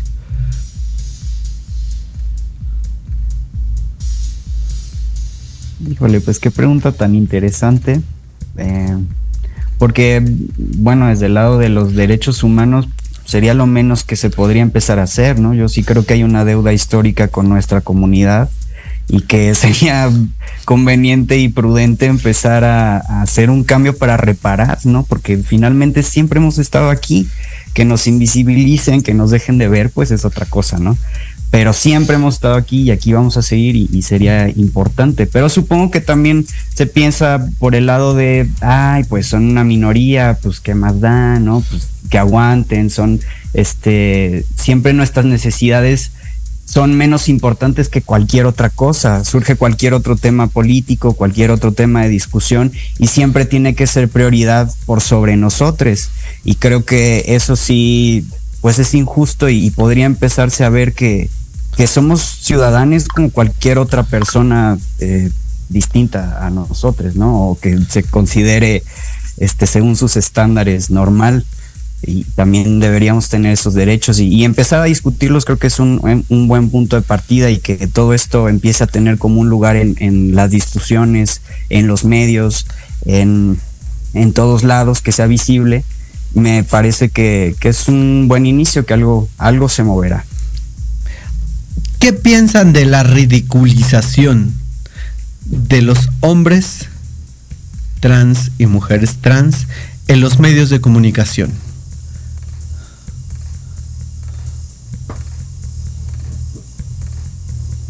Yo podría decir que me parece algo lamentable porque esos, eh, los discursos, eh, pues a las personas trans nos cuestan la vida todos los días, ¿no? Entonces también habla mucho, justo, eh, ahorita, bueno, retomando un poco lo que decía Elian y también como la pregunta, yo digo que, que, muchas de las personas al, conocer eh, nuestras vivencias y demás, pues es como eh, hacerle un boom en la cabeza, ¿no? De, venir con estos pensamientos o, tan cuadrados, el, ver otras opciones es cuestionarse cosas y al cuestionarnos cosas es chamba, es trabajo, hay que pensar, hay que idear otra cosa. Y a veces parece ser que a la gente le da flojera eso, ¿no? O sea, o, como, porque el hecho de cuestionarnos cosas, ya no podemos cegarnos o ya no podemos seguir reproduciendo las mismas violencias porque ya las hicimos conscientes, ¿no? Entonces el hacerlo ya, ya es como hacerlo con una intención o con algo que ya sé que no debería hacerlo, ¿no? Entonces a veces también es muy cómodo no cuestionarnos nada, hacer caso omiso y como verlo desde afuerita a realmente eh, hacer un cambio o querer hacer un cambio, ¿no? Eso quería comentar. Al final no sé si respondió o no la pregunta, pero alguien más. No, respondiste muy bien la pregunta. Pero es que, ¿qué pasa con esas visualizaciones que se tiene en, muchos contenidos que de alguna manera la gente no, no entiende que está siendo lacerado un grupo muy pequeño o a lo mejor muy grande o ellos piensan que inexistente, eh, que dicen, hay un hombre trans, este, hacen chiste y me, me halla de ello. Entonces, ¿cómo se sienten ustedes cuando hacen un chiste sobre ese tema? ¿Qué les hace sentir?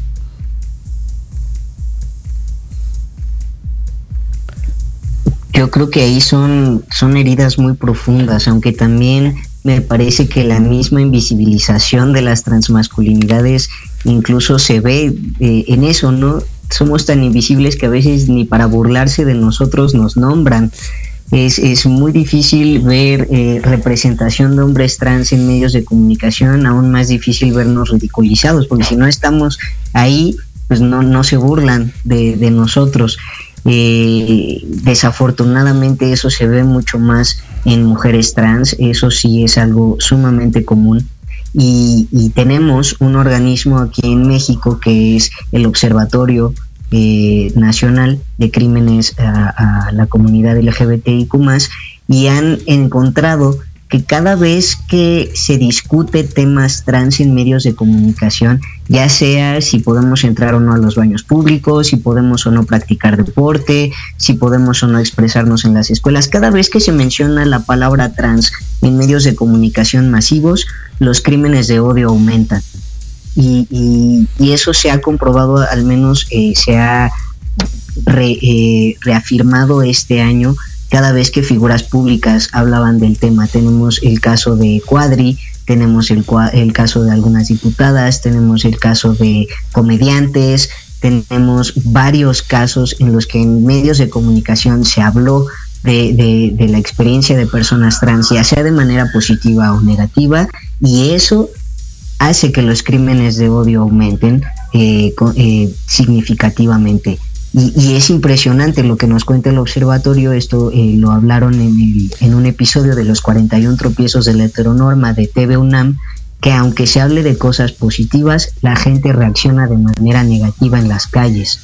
Eh, cualquier representación nuestra en cualquier medio de comunicación va a impactar en nuestra vida diaria porque impacta en la manera en la que la gente piensa o nos ve a nosotros. Y creo que una de las principales razones de que se dé violencia es que nos ven como algo ajeno, nos quitan esta característica de humanos y nos ven como pues como eh, cosas extrañas, ni siquiera nos nombran como hombres o mujeres biológicos, y que es eh, algo que, usan muy frecuentemente, ¿no? Es que no son hombres o mujeres biológicos y yo no entiendo en qué parte de ser trans se, se me quitó mi sistema nervioso o mi sistema digestivo o cambiaron mis átomos, que entonces ya no soy un ser biológico.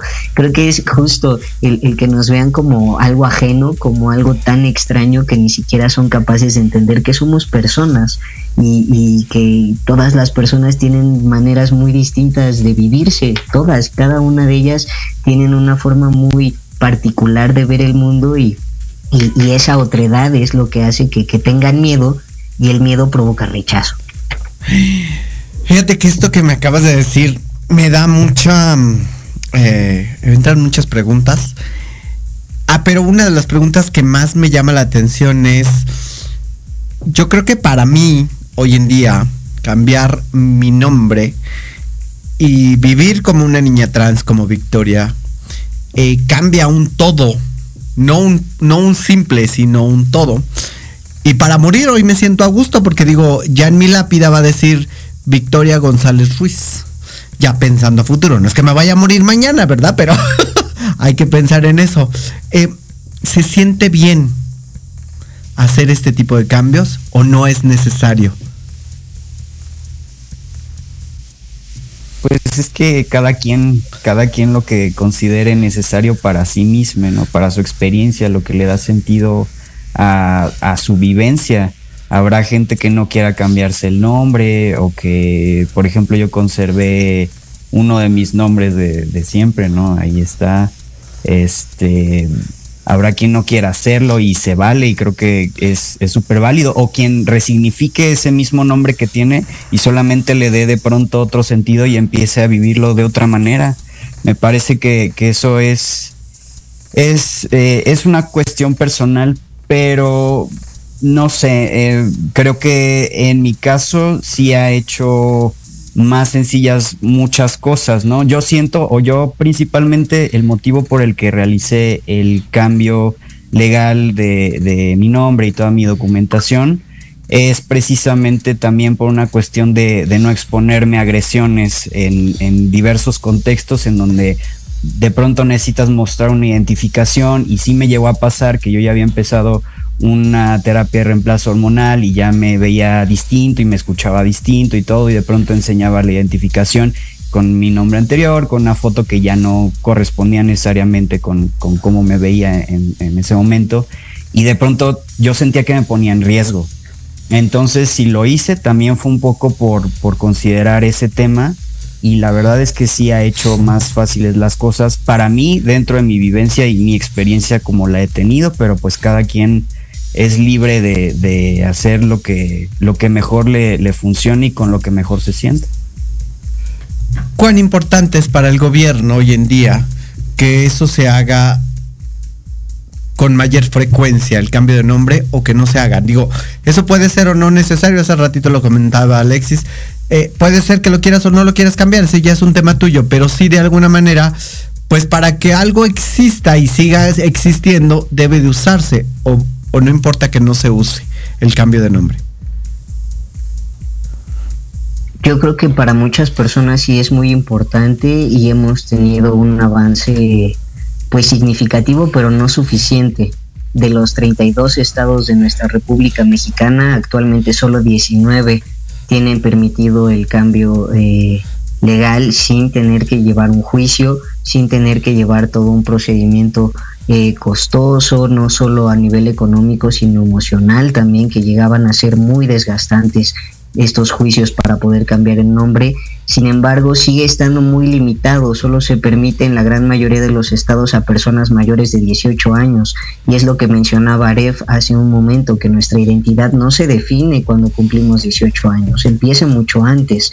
Actualmente Jalisco permite que sin importar la edad eh, eh, y sin importar la identidad de género, toda persona puede hacer este cambio de manera eh, gratuita a través de un trámite. En la Ciudad de México es a partir de los 12 años y costó mucho trabajo que ese avance se diera justo por posturas políticas de los distintos representantes, que es lo que ha impedido que en el resto de estados pueda ser accesible este trámite y, y, justamente que sea gratuito, que sea sin juicio, que sea únicamente administrativo y muy importante también que solo se requiera en caso de menores de edad eh, la, la, autorización de uno de los padres eh, o padres de familia, que también llega a ser un gran impedimento. Si, si los dos padres no autorizaban, no era posible este trámite, este trámite y, en algunos estados pues ya solo se requiere uno, como lo es aquí en la Ciudad de México y en Jalisco. Sin embargo, todavía es un trabajo que, que, que se tiene que seguir eh, pues dando, que tiene que seguirse comunicando y que se tiene que seguir batallando para que se logre en todo el país que, que, sea accesible para todas las personas, porque como bien lo mencionábamos, todas las personas tienen este derecho de libre desarrollo a la identidad y también hay otro derecho que es la identidad jurídica. Toda persona que vive en México tiene el derecho a ser reconocido por su país en documentos legales para poder tener acceso a todo, porque si hablamos de acta de nacimiento, eso incluye CURP, eso incluye RFC, eso incluye INE, eso incluye todo tipo de identificaciones y por lo tanto el acceso a todo tipo de servicios, sea salud, educación, eh, seguridad, deportes, recreación, cultural. Necesitamos un papel del gobierno para poder acceder a cualquier tipo de actividad o servicio como, como personas ciudadanas y sin estos trámites que puedan homologar nuestra identidad eh, personal con la identidad jurídica, no podemos acceder a un montón de cosas. Y como mencionaba Elian, muchas veces eh, no es una decisión personal de que realmente quieras cambiar tu nombre, sino que quieres evitar toda la discriminación que puede haber si, una imagen o un nombre no coincide con, con, lo que está presentando esa persona. Entonces, pues sí, falta mucho trabajo, pero al menos ya 19 estados pueden eh, permitir que las personas hagan este cambio a través de un trámite administrativo y no de un juicio. Las instituciones están preparadas para estos cambios y lo digo de una forma que tengo los pelos de la burra en la mano, porque hay instituciones que todavía no están preparadas. Eh, para hacer estos cambios conforme al SAT? Vamos a hablar directamente. No todas las instituciones están preparadas. No a todo el personal se le da la capacitación o la sensibilización para recibir a, una persona trans. Aunque existan los protocolos formales, no se llevan a la práctica en todos los casos. Entonces muchas veces es cuestión de suerte, de ver quién te atiende, depende el trato que te vayan a dar y la facilidad que te puedan dar para que puedas homologar tu documentación. Ahí sí hace falta muchísimo trabajo de sensibilización en todas las instituciones porque se sigue tomando como una decisión personal. Quien te atiende decide cómo te va a tratar y no respetan o no conocen los protocolos, que es una gran problemática. Muchas veces existe el protocolo, pero nunca se les hace llegar a los empleados y entonces con esa ignorancia atienden y es un gran problema en todo el país. Ahí sí ningún estado, ninguna ciudad, ningún municipio, ninguna localidad se salva. Ha sido un problema muy general en todas las instituciones que depende de la persona que te atienda porque o no conoce o no le da la gana respetar los protocolos. De que existen, existen. Sí, de hecho, me ha tocado y lo he platicado muchas ocasiones, pero qué bueno que me tocó a mí y tengo que decirlo porque eh, qué bueno que me tocó a mí porque la gente que está en el SAT no sabe cómo hacer mi cambio de firma electrónica por ser antes alguien y ahora soy otra persona, pero soy la misma. Entonces me llama la atención y agradezco que me haya tocado a mí, no a otra persona, porque voy aprendiendo y voy aprendiendo cómo ayudar a los demás. Y voy aprendiendo. Sí, son dolores de cabeza que mi pobre contador está ya harto de lo que dice el SAT. Ya está harto de lo que dice uno y otro. Y yo ya soy harta de formarme en el SAT por cuatro horas. O sea, definitivamente la gente no está preparada. La gente no sabe cómo atenderte, la gente no sabe cómo es, sigue siendo la misma persona con diferente forma, diferente firma, y diferente nombre, pero sigues siendo la misma persona. Y es una, es una estupidez, pero bueno, nos toca trabajar en ello.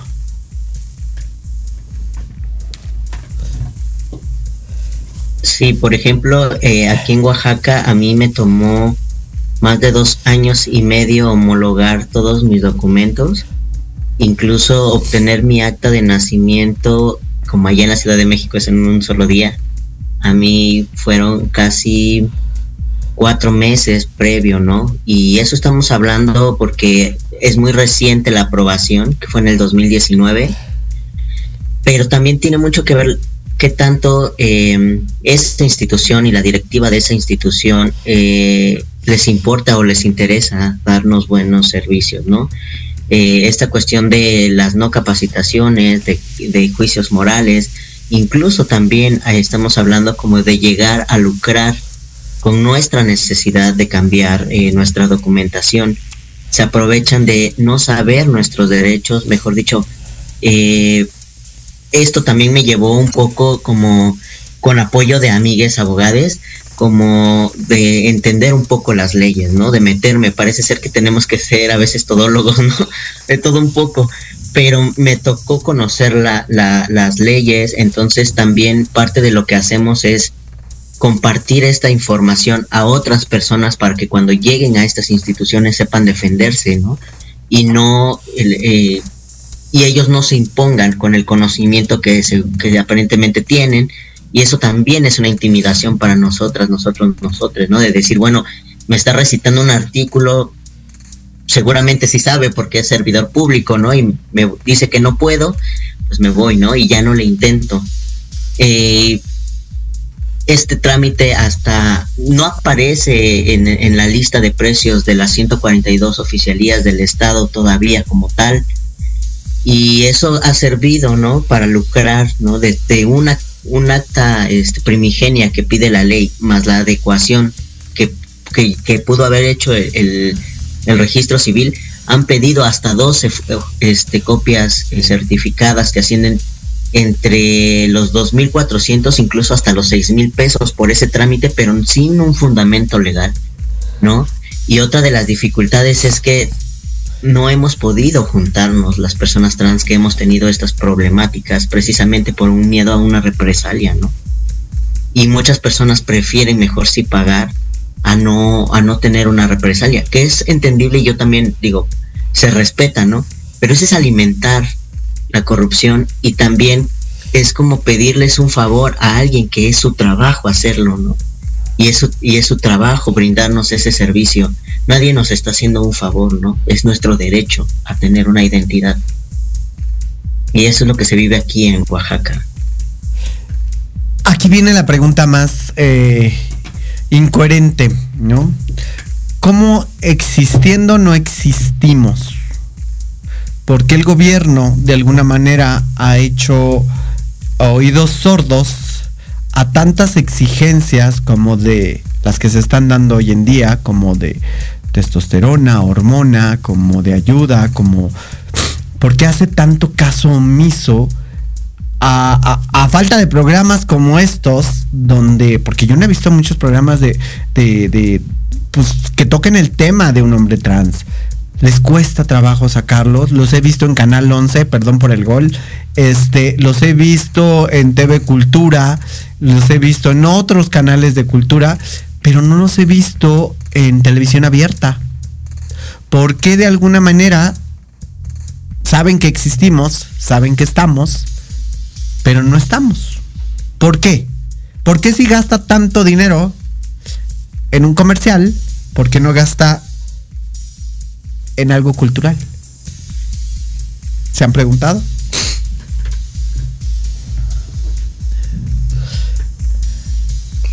Pues muchas veces tiene que ver con intereses políticos y la realidad es que en, toma de decisiones quienes están en los puestos más altos siguen siendo parte de estos grupos antiderechos y conservadores. Entonces, si tienes al director de una cadena televisiva conservador y antiderechos, por más que quieras hacer el esfuerzo de dar visibilidad a ciertas poblaciones, quien decide no lo va a permitir. Y muchas veces no tiene que ver con la voluntad de, de sociedad civil, sino de quienes tienen la última palabra y desafortunadamente aquí en México, tanto en lo político como en medios de comunicación, quienes tienen la última palabra forman parte de estos grupos antiderechos y de estos grupos conservadores.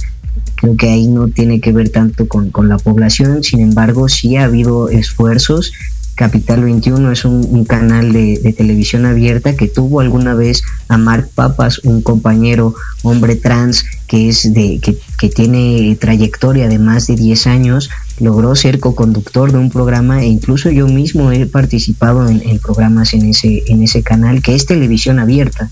Entonces sí hemos estado, pero en, pequeñas apariciones que pues más que ver con, con, nuestra voluntad tiene que ver con quienes toman las últimas decisiones. Y lo mismo pasa en los cargos políticos.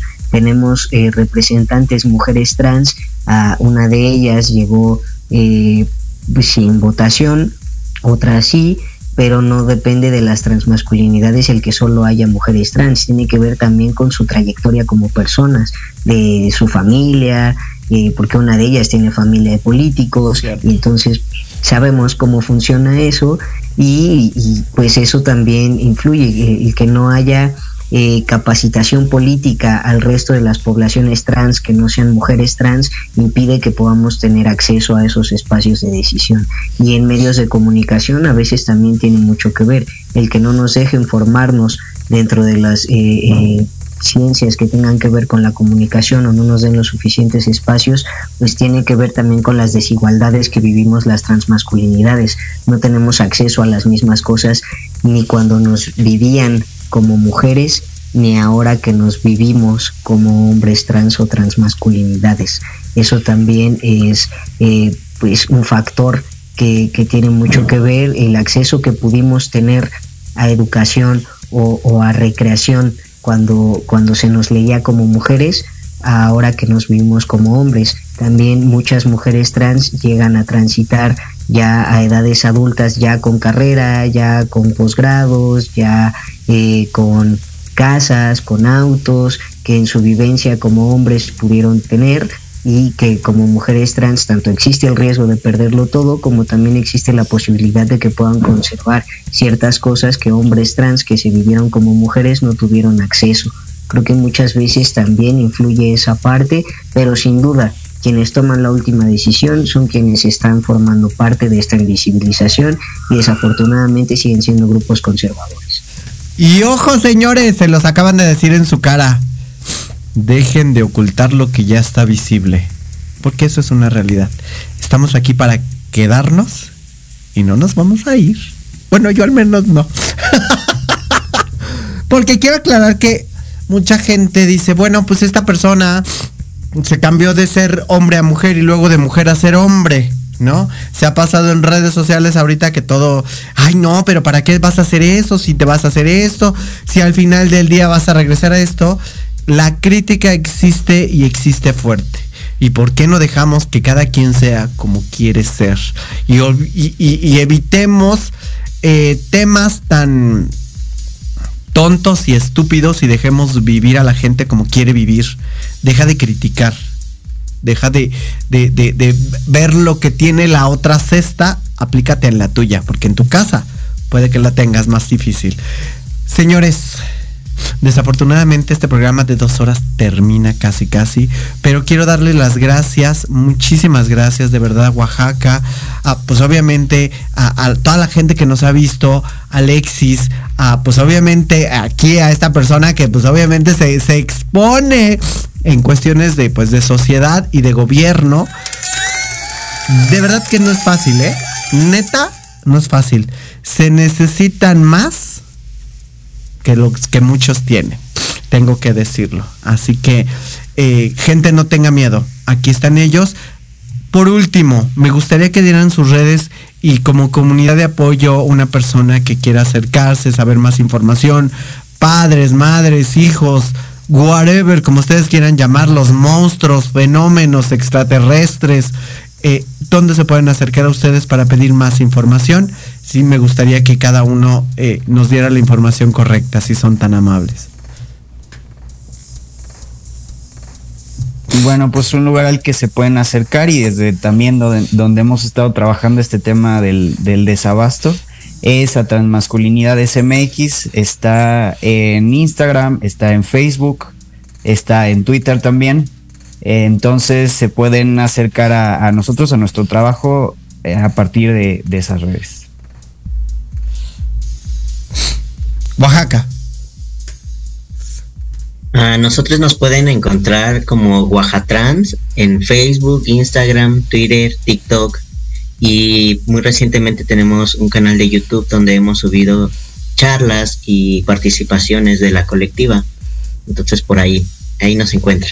¿Con quién nos acercamos si tenemos un problema legal o en cuestiones de, de que queremos saber en el DF? Por favor, caballero. Ahí también nos pueden encontrar en redes sociales como eh, Diversidad eh, CDMX, que es parte de las redes sociales de la Dirección General de Diversidad Sexual y Derechos Humanos.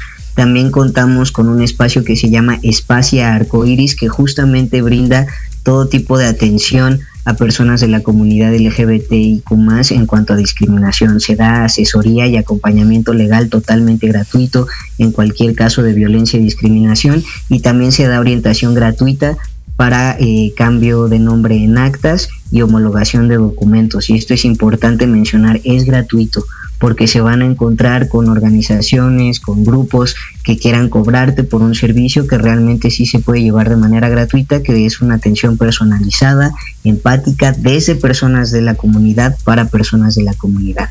Y para los eventos que hacemos para difundir la información, también nos pueden encontrar como Marea Diversa. En redes sociales también estamos en Facebook, Instagram y Twitter principalmente. Señores, no me queda más que agradecer a toda la gente que nos vio. De verdad, si hay una persona que le llegó el mensaje a un niño, a una niña, a un niñe, que le ha llegado el mensaje, por favor, no lo eches en saco roto. No eres el único, la única, el único que está sufriendo. Aquí hay más gente que te puede ayudar y te puede apoyar. De verdad, caballeros, muchísimas gracias por este gran programa. Aprendí muchísimo, sigo aprendiendo. Cuídense mucho, por favor. No hagan lo que no les gustaría que les hicieran porque a veces la discriminación viene desde el núcleo familiar. Les mando un abrazo y un beso. Caballeros, excelente tarde. Muchas gracias Victoria por el espacio, amigos, muchas gracias por estar. Y estamos en resistencia. Muchas gracias por la invitación, por la escucha y porque nos ayudas a seguir solidificando estas redes de apoyo que tanta falta nos hacen y gracias, amiga, por el espacio, por el interés y por dejarnos hablar de transmasculinidades, que no es lo común. Esperemos que, que empiece a ser más, más popular este tema. Y lo va a ser, y lo va a ser, porque hay mucha gente allá afuera que hace oídos sordos a temas grandes. Cuídense mucho, muchísimas gracias. Les mando un abrazo, un beso enorme a toda la gente. Gracias a Lupita que estuvo en cabina, gracias a toda la gente que nos vio. Cuídense mucho. Gracias. Yo soy Victoria Ruiz. Esto es Proyecto Radio mx.com. Gracias a todos por venir. Mil besos, mil besos, mil besos, mil besitos, besos, mil besos. Y porfa, depositen todas sus envolturas y vasos de refresco en el depósito de basura más cercano. Gracias. Vuelvan pronto, mil besitos. Fue un placer. Qué lindo. Se fueron?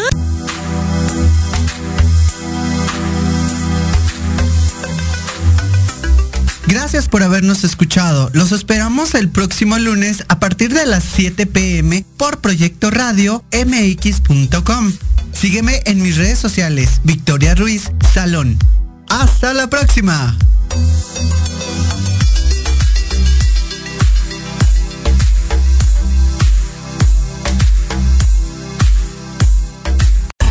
Estás escuchando Proyecto Radio MX con sentido social.